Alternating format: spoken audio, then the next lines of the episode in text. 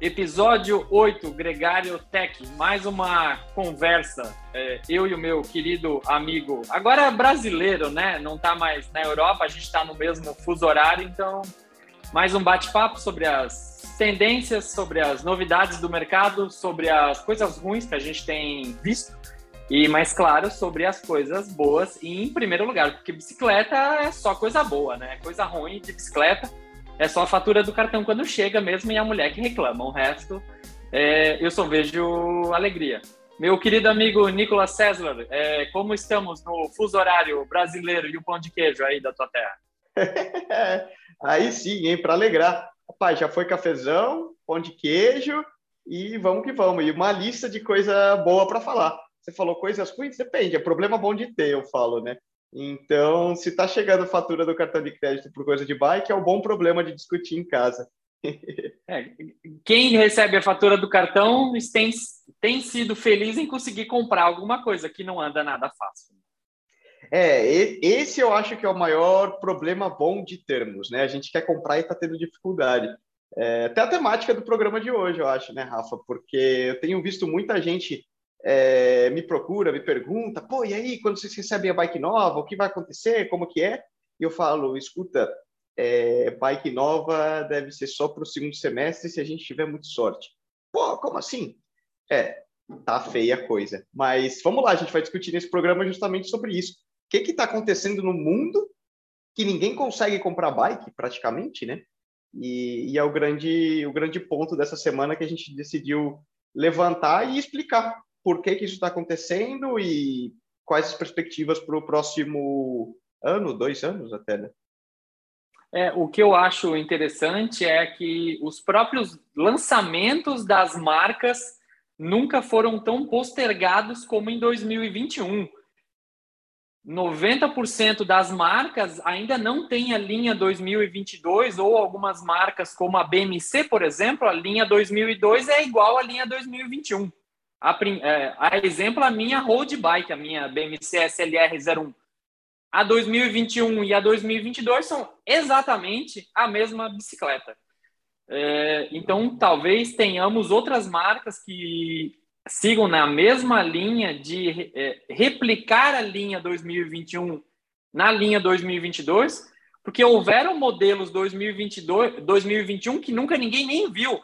Eles não existiram. Eu tenho vários exemplos na, de várias marcas, assim, ah, foi lançado, fizeram marketing com a linha 2021, mas ela nunca chegou nas lojas, por, pelas coisas que eu acho que seria interessante a gente falar hoje. E nos lançamentos da semana, coisas que eu achei bem interessante foi o lançamento da Pirelli, né? Do P0 customizado com a cor é, da bicicleta, eu acho que vai fazer um enorme, enorme eu sucesso. Vi ficou muito legal, né? A, a Pirelli, até inspirado por essa semana que teve Fórmula 1 em, em São Paulo, assim como nos carros, né? Eles trocam a banda, é, a cor do pneu, de acordo Sim. com o, o, material, teoricamente. Eles já vinham fazendo isso na, na, nos, nas linhas de bike, né? Então, Sim. você pegasse o pneu branco, ele era mais é, o, com a, o escritinho em branco, né? Ele tinha um composto Sim. um pouco mais duro que o com o escritinho em amarelo e assim por diante mas eles eh, tiveram essa sacada de lançar o, a coloração da marca, né, do pneu e os detalhes em uma série de cores, né? Você pode falar melhor, acho que oito, nove, dez cores, para você fazer um match na tua bike ali, dar uma dar uma customizada. Ficou muito legal, né?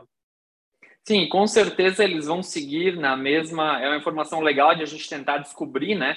Se eles vão é, replicar isso na linha dos pneus de mountain bike. Porque o pessoal de mountain bike troca muito mais pneu do que o pessoal de road. E até, até por, por um costume, customiza bem mais a bicicleta também. Então, imagina a gente ter uma linha de pneu com oito cores diferentes. O quanto isso movimenta a customização, o mercado. É, é, a troca dos próprios componentes, né? Eu acho que vai ser uma coisa extremamente legal. Eu sempre me remeto àqueles pneus Cobra do carro que a gente tinha com Cobra escrito na lateral, ou os pneus da Goodyear, da Fórmula 1, a gente sempre lembra daqueles escritos sobressalentes, assim, né? Então, achei bem inovador. Claro, ah, é, é, recebi várias mensagens de lojista. Ah, mas o rosa não vai vender. Ah, mas o laranja ninguém vai querer. Ah, mas o azul ninguém vai querer que a bicicleta fique igual o Smurf. Eu discordo, eu acho que todo mundo vai abraçar a ideia em absoluto, entendeu? É, o Nicolas, atleta, não dá muita bola para isso, né? Mas gosta de uns gadgetzinhos na bicicleta para ficar diferente. Estou errado, não? Pô, todo mundo, qual que é aquela? É, a clean bike is a fast bike, né? Tem o, tem o ditado. Ou você pode sobrar, mas sobra com estilo. Você põe uma roupa nova, algo bonito, uma peça nova na bike, você sente até que você ganhou uns 15, 20 watts. Não, eu acho, eu acho que é muito legal, né? Porque, pô, todo mundo, no final das contas, todos aqui que, que nos escutam e, e nós também, meu, bike é nossa paixão, nosso xodó. Então, sempre que você pode pôr alguma coisinha, mudar, dar uma, um ajustezinho, mesmo, sei lá, uma meia nova, né? Tem, tem o ditado, pô, uma meia nova é mais rápido. Por quê? Pô, que delícia pôr, pôr uma meia nova e, e parecer bonita, né?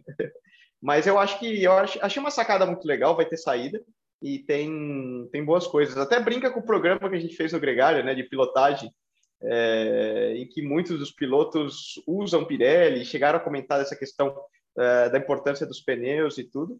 É, claro que nesse, nesse ponto da Pirelli é muito mais uma bacanice, vamos falar, de você botar um Sim. detalhezinho na tua bike, como você troca a tua fita de guidão, por exemplo. Mas Sim. eu achei uma sacada legal. É, outra coisa que eu acho interessante falar e que eu, é, é, isso é da minha própria percepção, é que até alguns anos atrás os grandes players de pneu no mundo automotivo não estavam presentes no, no mundo ciclístico, né? Então agora a gente tem, ó, é, a Pirelli extremamente presente, a Michelin extremamente presente, inclusive eu não sei se o Nicolas viu a minha nova Spark, eu tô com pneus Michelin para testar, é, e a Goodyear é, tem a nova linha de pneus Road, inclusive na Brasil Ride agora apareceram atletas usando pneus protótipo da Goodyear.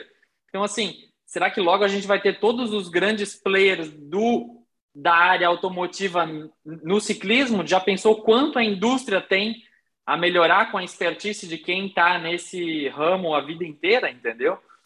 É, tem Continental também, esquecemos de, de mencionar. Né? Continental, é, é verdade, é falha minha. Continental que a gente já está mais habituado, né?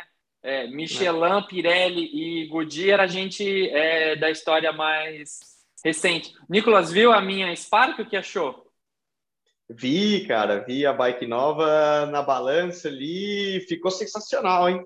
Fiquei já me coçando para pegar uma também muito bonito. Gostei da, da configuração que você colocou com a Fox, ao invés da, da RockShox. Da RockShox. Eu acho que é uma. Depois a gente. Tema para outro programa, né? Mas tem uh, muita disputa de gente que gosta mais de Fox ou, ou da RockShox pelo, pelo funcionamento da própria Suspa. E achei que ficou muito legal. E, e, Rafa, teve um outro lançamento que me chamou a atenção essa semana também, batendo um papo com, com a Vancini, que foi da Cannondale, né? É, a gente está falando de Spark, Full e tudo isso, mas teve a Cannondale que lançou também um, um modelo de quadro novo. Acho importante a gente mencionar no, nos lançamentos da semana aí do, dos players, que é de novo um quadro com a traseira, não diria que é um flex stay ali, né? Não é um triângulo traseiro móvel, então não chega a ser uma uma full suspension, uh, mas ele tem algum algum jogo ali, né? Uma certa é, uma movimentação. Uma engenharia, vamos, vamos é uma, engenha, uma engenharia do stay traseiro inteiro, né? Copiando uhum. às vezes um pouco o que a gente viu na nova Dogma F, é, na nova Specialized SL7, de ter a traseira é, com o stay, com, com o seat stay abaixado, né? Com um ângulo menor. É, o que o fabricante, o engenheiro diz é que isso ajuda muito no conforto da bike e ajuda na rigidez é, na hora do lateral, exatamente. Então, é, são novas tecnologias que têm aparecido, né? Me surpreendi até com esse lançamento da Scalpel Hardtail, né? É, que eles usaram o mesmo nome da... Não vou dizer que é uma cópia, né? Mas a Specialized usou a Epic Hardtail, eles foram na mesma, Scalpel Hardtail. E é... É, a gente já falou isso em outros programas, né? a hardtail tem morrido em alguns países, né? Então até me surpreendi eles terem lançado isso, porque a exemplo do Brasil Ride agora, a incidência de hardtail é mínima entre os atletas, né? Mínima. Sim, sim, sim, sim. É, é verdade, é um, um ponto muito interessante. Na Europa também, o mercado de hardtail andando ali, pelo menos na Espanha, quando eu ando, que é um terreno com muita pedra, muito técnico, as provas tendem a ser é, mais exigentes e batem muito, é quase, eu diria que já 90, 95% das pessoas é, andam de full suspension e realmente dominou. Nem se cogita praticamente ter, ter uma hardtail. Porém, é uma bicicleta com muito mercado, é, porque uma vez como a gente já falou nos programas passados, a escolha entre uma hardtail e full depende muito de quem você é, o tipo de terreno que você anda e como você vai utilizar a bike. Eu acho que até uma certa resposta uh, aquele público que começou a atender a uma gravel, uh, mas ainda é oriundo do, do mountain bike, né? Isso a gente já comentou, porque Eu, eu acredito muito que o cara que hoje está tá curtindo muito a gravel, a bicicleta de que aí ela pega um terreno misto, normalmente é o cara que vem da estrada, puro e duro, o road, que, que começa a sentir aquele, aquela sensação de da bicicleta escorregar, pegar uma terrinha, tremer um pouco o guidão, mas ele não nasceu no mountain bike, ele nasceu na estrada. Sim. Então você coloca ele numa, numa estradinha assim que já tem uma certa dificuldade, ele acha sensacional. Porém, o cara que vem do mountain bike puro e duro e nasceu nisso, ele pega uma gravel e ele acha a bicicleta, pô, mas a bicicleta não anda legal na terra, não anda legal no asfalto, ele ainda tem Sim. esse feeling no meio Sim. do caminho. E resgatar esse cara para uma, uma hardtail, que às vezes ele quer um terreno de rodar rápido, uma bicicleta leve, fácil, é, manutenção é mais fácil, inegável, né? Sim. Ele, eu acho que esse é o nicho, é um, um produto de nicho, né? De ter essas hardtails, e acho que a Canondale tentou focar nisso. O cara que quer uma bicicleta rápida, leve, que não vai dar dor de cabeça e, e é esse cara mais purista mesmo. Sim, uma coisa que eu queria comentar contigo durante a semana, e vamos aproveitar o programa de hoje, é, eu participei de uma reunião com o Brian Gordon, que é engenheiro de produto da Specialized de Morgan Hill. É, eles estão desenvolvendo, enfim, estão conversando com várias pessoas mundo afora para desenvolver a nova app. E ele me perguntou assim, é, qual bicicleta tu tem? Eu falei, ah, eu tenho a Spark. Aí ele olhou assim, como que tu tem a Spark? O mundo inteiro não tem bicicleta. Como que tu conseguiu essa bicicleta? Eu já tentei andar numa e não consegui.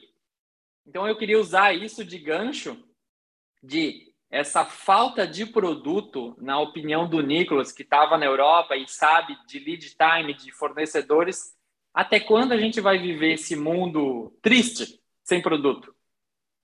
Muito boa, Rafa. E, e essa é uma temática que a galera, como eu mencionei no começo, pô, muita gente me perguntando no, nos treinos da equipe como que tá.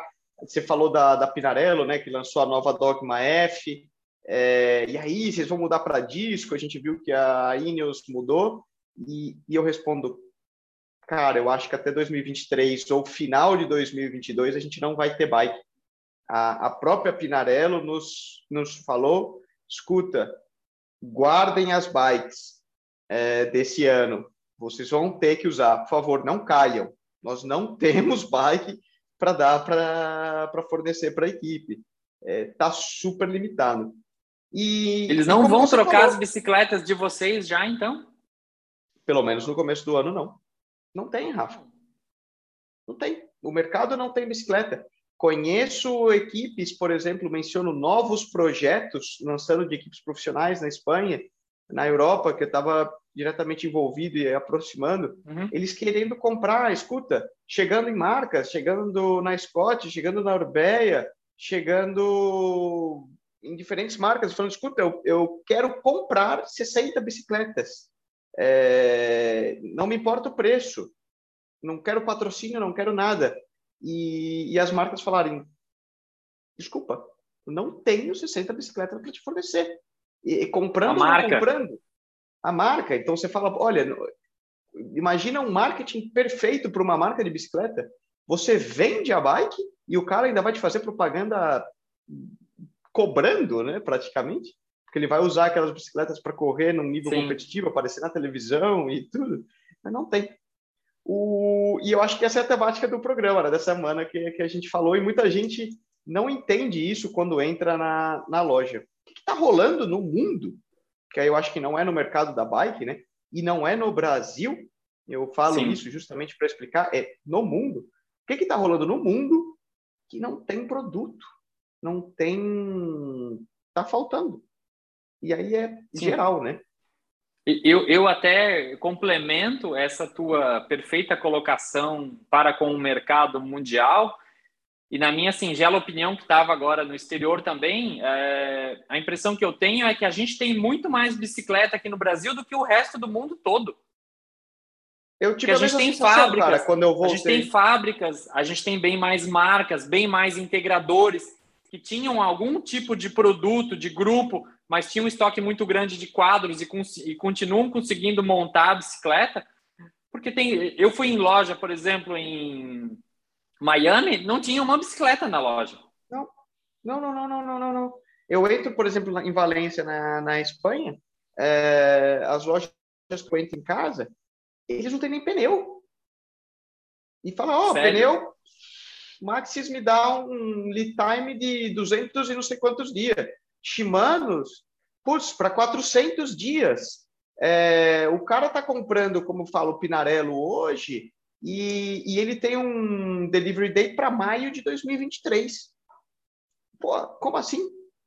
E, e, e, curiosamente, eu também tive essa sensação ao chegar no Brasil e nas lojas frequentar. É, cara, as lojas aqui estão cheias, coisa que eu não é, vejo na Europa. Não, é exatamente. Ah, não tem aquele pneu que tu tem, mas tem outro pneu não tem aquela câmera que tu, a câmera que tu está acostumado, mas tem o do concorrente um pouco mais caro ou um pouco mais barato, tá entendendo? Ah, não tem a tua roda favorita, mas tem outras opções para tu montar a bicicleta. Então tem, eu não tô, não, não tô maluco na minha humilde impressão da loja no Brasil. Não, eu tive a mesma impressão. E aí eu acho que tem um ponto que nós no Brasil estamos acostumados a que faltem as coisas e todos os importadores e indústrias nacionais, nacionais sempre é, trabalharam com, pô, eu já preciso pedir a mais em advance e ter os containers separados. E, e vamos lá, vamos explicar então o que está acontecendo, né, Rafa? Por que está faltando tanta coisa? É, aí é uma, um problema na crise de suprimento global de matéria-prima, produção, transportes e logísticas que afeta o mundo inteiro e todas as indústrias, praticamente hoje, né? Uh, que dependem de um mercado mais globalizado. Desde a pandemia, o, o que rolou? É, a gente sabe que hoje a maioria das fábricas de diversas coisas está no eixo asiático. China, Taiwan, uh, Filipinas, está por ali. Isso todo mundo já, já conhece. E aí eu falo. Tunísia, Indonésia, tem alguma coisa de produção de bike nessa. Tá por aí. E aí eu falo também de, de N coisas, né? De chip de computador, de carbono para o cara fazer o quadro. É, tudo tá por ali. E bem ou mal, vamos pensar, né? Para o cara, ah, eu terceirizei. Tiveram várias fábricas que trouxeram a produção para o Brasil por exemplo, o pessoal da Session, que faz componentes, Sim. rodas e etc. Eu tive ontem com o, com o Fernando Simeone, que é o dono da Session, ele falou, Nico, a grande sacada, por que, que eu estou bem, é que eu consegui trazer tudo para cá, para o Brasil. Hoje a gente faz quase tudo aqui e padrão de qualidade tão bom quanto, se não melhor, porque a nossa capacidade de usinagem, etc., impressora 3D, faço tudo aqui. Só dependo do que é carbono ainda, de fora. São eu já fui lá onde eles montam, é, eu já fui lá onde a Session monta as rodas é, e fiz os comparativos e um monte de gente falou assim, jura que esse cubo é feito no Brasil? Juro, é... Cara, é. E, e tão bom quanto o do exterior, entendeu? Exato, e puta, você pega sensacional o produto, né? Todo o acabamento, as coroas iradas, tudo que ele faz, os guias Sim. de corrente. Ele tava, caramba, você monta aqui mesmo, você consegue ter Consigo. A gente tem, tem acesso. fica relativamente mais caro. Só que ele falou justamente lá no começo da pandemia, quando eu vi que eu não podia depender do, do chinês, porque ele me deixou Sim. na mão, eu Sim. trouxe a produção para cá. Mas vamos lá, para a gente não perder a, a temática. O que rolou? Começou a pandemia, lockdown na China, os chineses são muito difíceis e têm uma mentalidade é, complicada de trabalhar. Começou a rolar uma série de gargalos com fábricas fechadas. A demanda subiu para caramba de tudo que foi o mercado de fitness, é, produtos para casa, é, né? A galera começou a ficar mais em casa, começou a renovar as casas, então começou a comprar bike, começou a comprar rolo, começou a comprar celular melhor, TV melhor, enfim, tudo que é aí de, de leisure, né? De, de entretenimento, vamos falar, diversos setores. Sim. Fábricas fechadas, demanda aumentando. A cadeia de, de oferta caiu. Falta produto no mercado de tudo. Continuam lockdowns, continuam processos de dificuldade na logística. Então, hoje, você tem um navio que chega à China para carregar containers, por exemplo, ou para deixar matéria-prima. Lembrando que isso é uma, uma coisa global. Pô, o Brasil produz minério de ferro e exporta para a China. Esse navio vai do Brasil à China, ele tem que ficar 15 dias parado para poder atracar, em quarentena é, separado. O mesmo vale para o navio sair e entrar. Então, toda essa bagunça mundial, o que aconteceu? Atrasou muito é, o lead time dos, dos produtos é, de produção, fábricas fechadas, demora para entrar matéria-prima, não tem matéria-prima, a gente tem que fechar a fábrica, espera. É, atrasou muito, continua faltando produto no mercado. Você, lem vamos lembrar, time is money, tempo é dinheiro. Você demorando mais, custa mais para produzir tudo. E tudo está ficando mais caro é, em todos os setores, tudo está demorando mais, a logística está uma bagunça, você pode ver hoje os valores de containers é, e logísticas para você trazer da China à Europa, da, da China ao Brasil, é, aumentou em mais de 20 vezes, 20, 25 vezes. Então vamos falar, se antes custava, não são exatamente os valores, mas se antes custava mil dólares para você trazer um container Sim. da China ao Brasil Hoje custam 25 mil, só para a gente ter uma ideia, e tudo demora mais. E aí você começa um efeito bola de neve e dominó, né? Atrasa numa ponta, atrasa na outra, falta produto aqui, e vão faltando em todas as indústrias, do automotiva, é, indústrias de celulares, indústria de TV, indústria de construção de, de móveis, tudo falta. E a bicicleta sendo uma indústria menor no cômputo geral global, Sim. vai sofrendo e acaba cada vez tendo mais recortes. Basicamente, esse é o, o cenário mundial e o, o que montou para que hoje a gente chegue nesse patamar de faltar produto no mercado. Né? Sim, uma coisa que é, eu, eu, adoraria te perguntar é: o Nicolas acabou de chegar é, da Espanha lá conseguia já perceber a inflação no preço dos produtos ou ainda não tinha chego lá?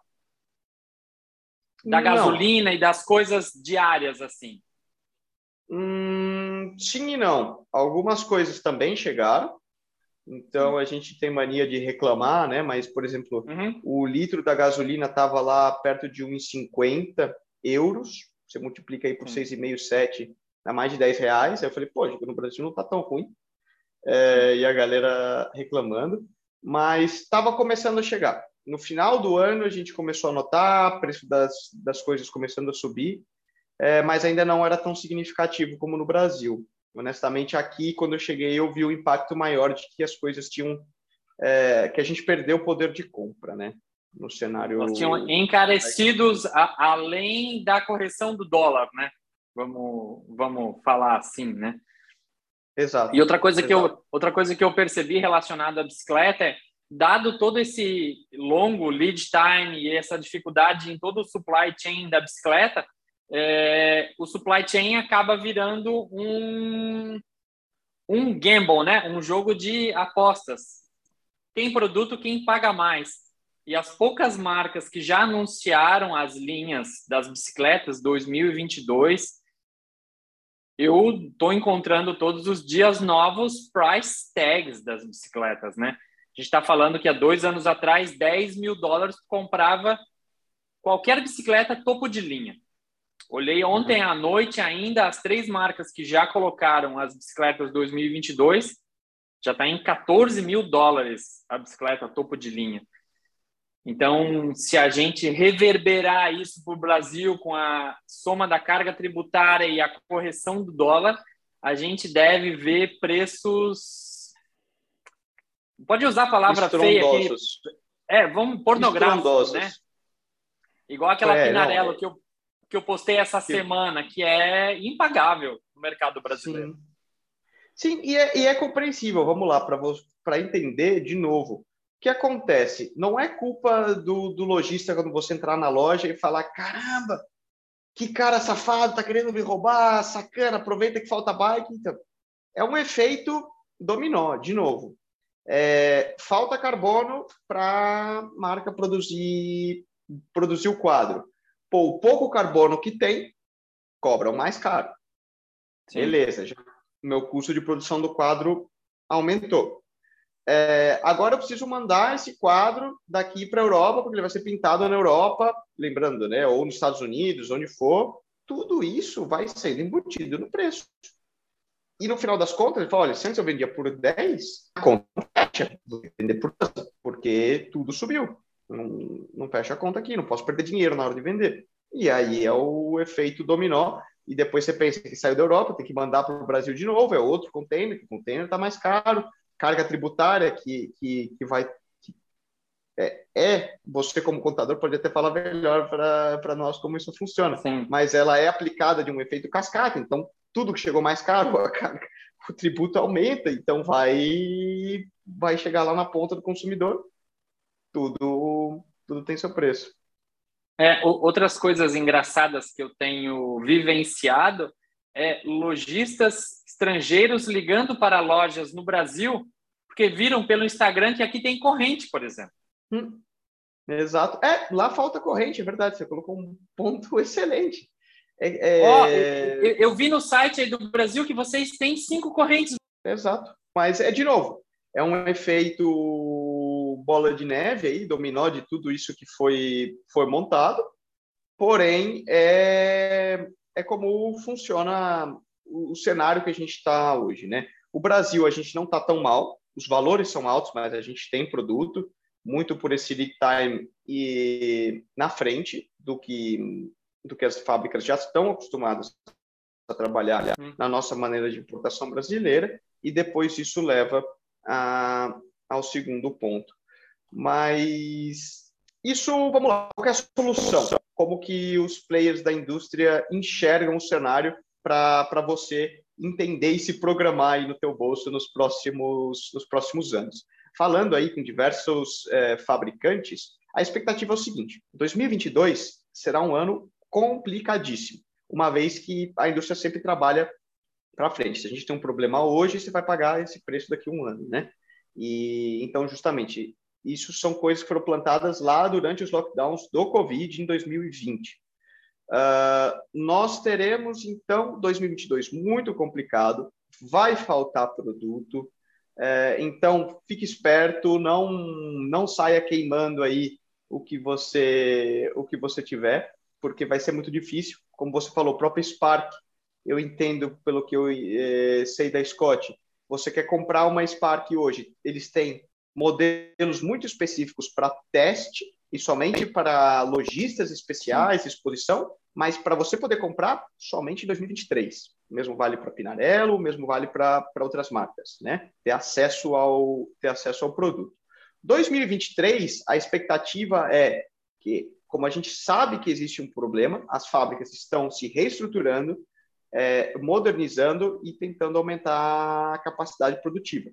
Isso significa que em 2000 e e 22 eles já vão acelerar toda essa produção para tentar suprir parte desse buraco em 2023. 2023 será um ano ruim ainda, difícil. mas já muito melhor que 2022. 2024, a expectativa é que, é que se normalize a cadeia de suprimento e demanda e tudo volte, volte ao normal. É, as, as, as conversas que eu tive com importadores e integradores, é, o medo deles é que tudo agora, como o lead time está muito é, estendido, é, estamos trabalhando com um nível de demanda que ainda é a reverberação da demanda ampliada desde o início da Covid. Esse mercado há de se estabilizar então, existe a premissa no mercado que algumas marcas acreditaram demais nessa curva é, ascendente e vai sobrar produto em algum momento, porque a demanda é, vai se regularizar também. O que, que o Nicolas acha disso? Eu acho é, perfeito, cara. Agora você, você me lembrou de um pedal no ano passado, é, no meio do lockdown da Covid, para lá em maio, junho, aqui no Brasil, que eu fiz com o Eduardo Rocha. O do Rocha da. O do Rocha, da, da Dorel. E marketing da Dorel, da Cannondale hum. Brasil, né, do grupo. E ele me falou: Nico, a gente já vê que nós estamos surfando e vamos surfar uma super onda e vai ter um pico. Estamos vivenciando isso, mas essa onda vai chegar na praia. É, e voltará a cair. O que a gente espera é que justamente a gente está surfando uma onda alta, estamos nesse pico, temos que ver o quanto ele vai durar. Eu acho que aí que pegou muita gente desprevenida, que eu acho que eles não pensavam que o pico duraria tanto, porém depois vai vir o efeito calmaria.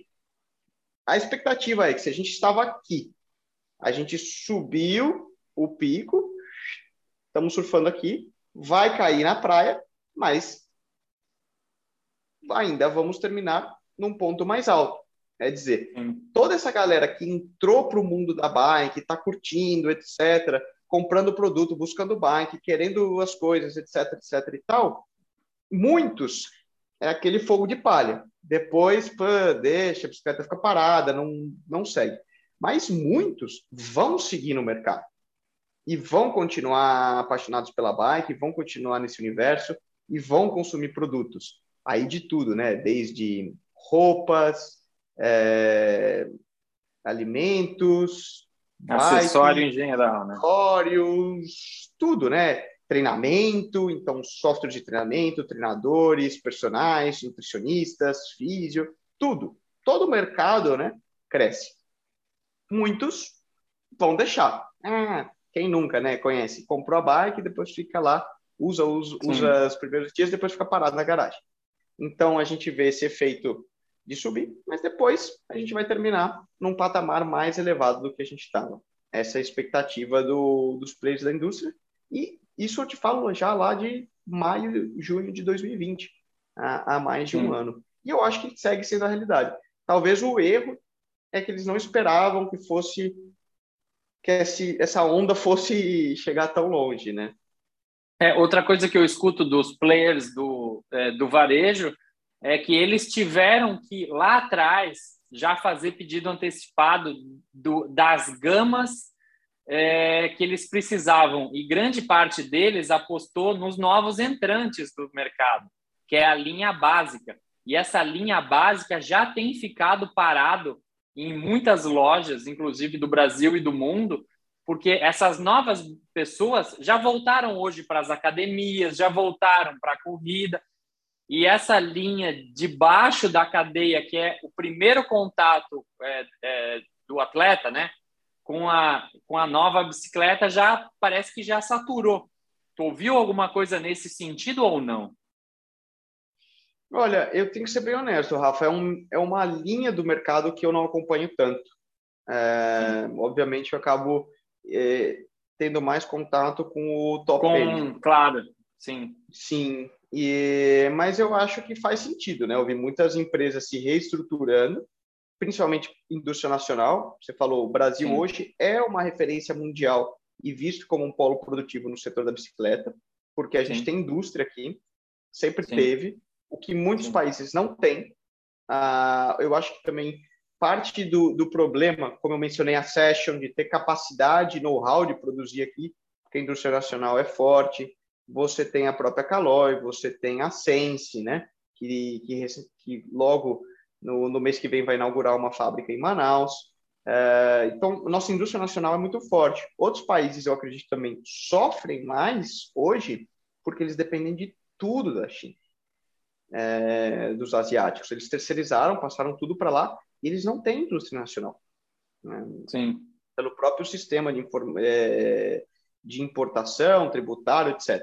Aí não estamos aqui para discutir é, política de governo e escolhas econômicas de cada país. Mas o Brasil sempre foi um país muito fechado economicamente, sempre existiu indústria nacional em todos os setores.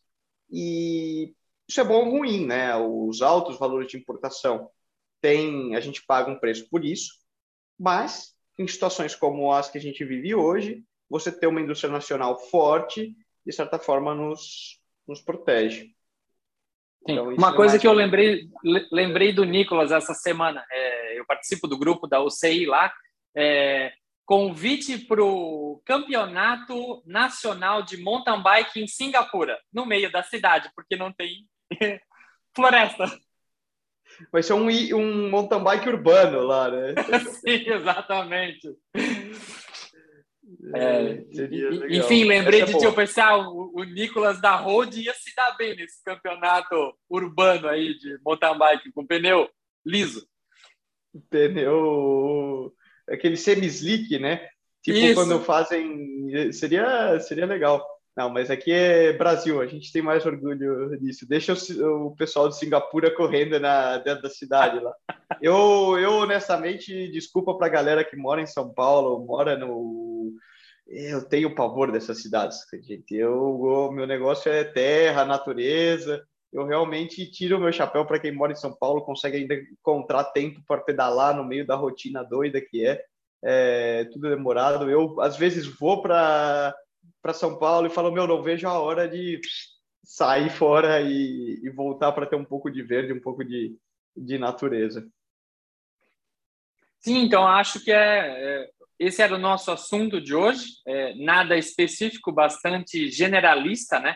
Pelo período que a gente está vivendo, a gente continua na expectativa de novos lançamentos da indústria, mas é, complementando tudo isso que a gente conversou hoje, tem marca que eu acredito que não vai lançar coisa nova porque ah, vou dar um exemplo assim ah, é, não vou falar a marca mas a marca lançou a nova Gravel mas a nova Gravel vai chegar só em 2023 é, é o que está acontecendo com todos né? De novo falamos aí é, mencionando Pinarello Scott é, Cannondale eu não sei nem como vai estar o lead time desse quadro novo que a gente falou e é um problema para todos, é, não é único. Então, realmente, aí é uma, eu acho que é uma estratégia de marketing, como cada um enxerga o seu posicionamento de mercado, de falar, olha, tem um produto novo na mão, a engenharia desenvolveu algo muito legal, só que será que vale a pena eu lançar esse produto no mercado se eu não posso entregar? Ou Sim. será que eu quero lançar o produto no mercado mesmo sabendo que vai ser super, super ultra exclusivo, mas vai Sim. gerar um, uma vontade das pessoas terem acesso a isso. Então, aí é aí realmente fica a cargo de, de cada marca conhecer o seu cliente, conhecer o seu produto e qual qual será a estratégia adotada. Acho que dimensão final, né? Fica aqui a mensagem do programa. Não brigue com o teu lojista ou com a marca se ele falar que ele não tem a tua bike ou não tem o teu produto é um momento de paciência para todos nós. De novo, até os atletas profissionais patrocinados faltam. Pinarello vai entregar um quinto das bikes que costuma entregar para Ineos, que é a principal. Equipes profissionais estão usando grupos com dois, três anos de uso, porque Shimano e SRAM não tem grupos novos para entregar. Então, é um cenário mundial e requer um pouco de, de paciência. E tudo que você puder pôr as mãos e conseguir, amigo, é ouro. Então, se você encontrar aquela bike que você quer com aquele grupo ou aquela peça, não pensa duas vezes. Manda bala. É, é, é once in a lifetime, né? Só tem uma chance, né? Duas vai ser difícil, né? Vai demorar. Aí você pode esperar para daqui dois anos. Ou eu, eu posso te. É, a, a, nossa querida edição pode cortar fora depois, mas eu posso te colocar numa fria aí, ao vivo, ou tu não gosta de fria? Bom, vamos lá, né? O, Aqui... o, o, o, caso do teu companheiro, teu roommate, é, BFF, que foi pego andando numa Specialized. O que, que o Nicolas é. pode contar dessa historinha para gente, Nicolas? Essa é delicada. Ah, olha, eu não acompanhei da mesma maneira que vocês, de fora, porque não já não estava com ele. É, o que eu sei, que e isso é certo, que gerou confusão, né? A gente pode ver até o que o próprio Lawson Craddock, outro atleta da IF, também foi pego, entre aspas, com outras bikes. A gente já viu foto do Victor Delaparte, que vai é, para Total já com as bikes da Total Specialized, na, na cor Sim. que elas vão usar e, e teoricamente a Total ainda usava o Willier e tudo. Hum. Uh, existe um, um, contrato assinado de que a partir da última prova, o World Tour do ano, é, hum. os atletas devolvem suas bikes, tá? Então, por exemplo, mesmo que esteja sob contrato, hoje, Sérgio é, e Craddock não tem mais uma bike da, da equipe F, por exemplo, e assim como todo atleta que que acaba contrato e não renova com aquela equipe, ele deixa de ter uma bike. A partir de outubro, uhum. da última prova World Tour, ele é obrigado a devolver a bike. E a partir dessa prova, os atletas estão autorizados a treinarem já com com o material do ano seguinte. Pessoal. Pessoal, é, se o cara não tem mais contrato, ele vai usar a bike que tem. Então, às vezes, o cara uhum. fica sem bike Aconteceu. Uhum. É, uhum. Acontece muito. Pô, não tenho contrato ainda, não tenho bike para seguir treinando. É, aí é um falho, não vamos entrar no sistema de contratos da UCI. Claro. Mas existe. Sim. E, e depois, o que o atleta não é autorizado, e isso fica claro, de que ele faça promoção daquela outra bicicleta ou do, de produtos que vão contra o patrocinador. Então, ele não pode Sim. postar, não pode fazer propaganda é, a nível pessoal dele. Ele ser uhum. visto andando, mas ele está quieto nem nada, não é um problema, é, é autorizado. Uhum. Eu acho que aí foi uma grande um miscommunication, né? E um erro das duas partes é, de que o Sérgio fosse participar de um evento com tamanha publicidade como é o, o giro do, do Regal. E para terminar de ajudar e, e lambançar tudo, ainda apareceu naquele vídeo sprintando com o, com o Dani Martinez montanha acima. Aí armou a tempestade e eu acho que, de novo, uma, uma somatória de, de confusões seria o, o, a explicação disso. Mas explica, o, o contrato permite, então não estava fazendo nada é. de errado. Hoje, é, até onde eu sei, o Sérgio não tem mais uma Cannondale em casa, por exemplo. É, e aí talvez o, o erro justamente par, apareceu em participar com uma bicicleta é, não tapada, né? Sim. Num, num, evento de tamanho e magnitude e pior ainda, ser filmado. E com o uniforme da, e com o uniforme oficial, né? O uniforme oficial é obrigatório. Nós ah, até o, ah, 31... é, é obrigatório. Sim, no, no, até 31 de dezembro, eu mesmo, por exemplo, se for visto com outro uniforme, eu tenho um pênalti. E é cláusula de rompimento de contrato, sim. O, o, uniforme oficial do patrocinador, sim. É, o material fornecido pela equipe, uma vez que, lembrando, um atleta profissional, a bicicleta não é sua, a bicicleta é da equipe, você tá em, tem o material consignado. E eles pedem de volta em 31 de, no, no meio de outubro. Bom, aí varia de cada equipe, obviamente. Mas Por isso que tu correu pede. aquela prova de, de mountain bike, então, com o uniforme da Global Six? Sim, exatamente. Ah, eu não posso isso, ser... Eu queria, eu queria ter te perguntado, mas eu esqueci. Exato, exato. Eu não posso... A não ser, claro, que esteja um, seja um agreement em contrato, por exemplo, uhum. que eu vou fazer o letap com o agregário. É, e aí é um acordo que todos estão é, alinhados. E, e vou Entendi. usar o uniforme da Gregário lá na Letap como, como referência. Isso sim. É, vou trabalhar com, com uma marca de fazer uma promoção especial, é, que é um patrocinador pessoal meu, E aí você tem uma autorização por escrita, né, e tudo, tudo alinhado. Mas caso contrário, não, você ser visto com um, um outro uniforme ou não utilizando o uniforme da equipe é motivo de rompimento de, de contrato. Ah, perfeito. É, sim. É, então era isso no nosso oitavo episódio da série Gregário Tech, é, com o meu querido amigo e idolatrado atleta Nicolas Sessler. Estaremos juntos no Rio de Janeiro para tirar fotos. Vou sair pelo menos numa foto contigo, né? Meu, pensa na alegria, né? É, já é... tem, rapaz, já tem. Vamos ver se eu não sobro para você aí com ah. o, pós-férias subindo, subindo a vista chinesa, mas vai ser muito legal. E quem tiver no Rio esse final de semana, meu, passa lá. Vem, vem bater um papo, vem conhecer o estande da Gregário ou pedalar conosco no, no Letap curto. Vai ser, vai ser um prazer. Vai, imenso. Estar com vocês e com todo mundo que aparecer lá na tenda, na hora que for retirar o kit, procura a tenda.